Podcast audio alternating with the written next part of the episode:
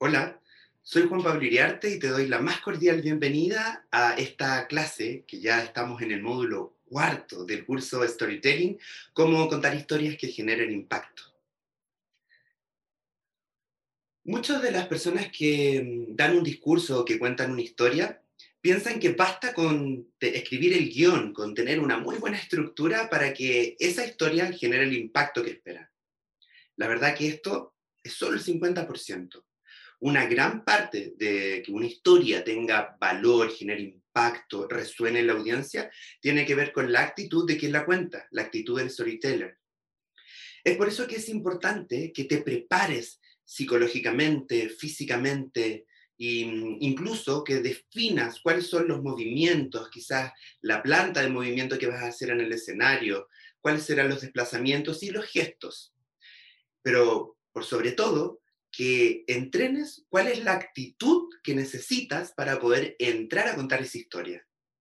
Cuando hablamos de actitud, hablamos de la disposición de lo que transmites, de la seguridad con la que tú te vas a instalar frente a tu audiencia y vas a contar la historia. Y la historia puede ser del tema que quieras. Lo importante es que tu actitud eh, sea reflejo de quién eres y de lo que quieres comunicar. Víctor Kufers nos propone una fórmula que es la fórmula del éxito y está simplificada en algunas letras. Él nos dice que cuando tenemos conocimiento y tenemos habilidad, esta suma, por supuesto, nos eh, arroja valor, nos ayuda a conseguir el éxito. Pero ¿te habías dado cuenta que el conocimiento y la habilidad no lo es todo? Sin duda alguna que la actitud marca la diferencia entre un profesional y otro, un emprendedor o una emprendedora y otro. Por eso queremos invitarte a que pienses, estudies, analices y por supuesto, segurices tu actitud personal a la hora de contar las historias que quieres contar. Recuerda que, como dice Rafael Echeverría, no solo actuamos de acuerdo a cómo somos y lo hacemos, también somos de acuerdo a cómo actuamos, a nuestro comportamiento.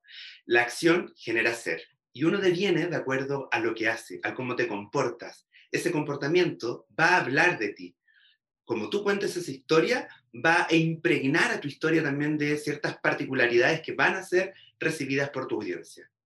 Así que ya sabes, no basta con elegir la mejor historia, con estructurar eh, la estructura aristotélica o el viaje del héroe, no basta con elegir las mejores palabras. No, atención, porque no debes olvidarte que la historia es una parte, pero tú eres lo más importante en una presentación. Y esa gestión de tu actitud, de tu lenguaje no verbal, paraverbal, de tu imagen y de tu vestimenta, va a marcar la diferencia para que tus historias sean un éxito. Así llegamos al cierre de esta clase, en este video. Te invito a continuación a que puedas seguir revisando la información que tenemos preparada para ti. Nos vemos.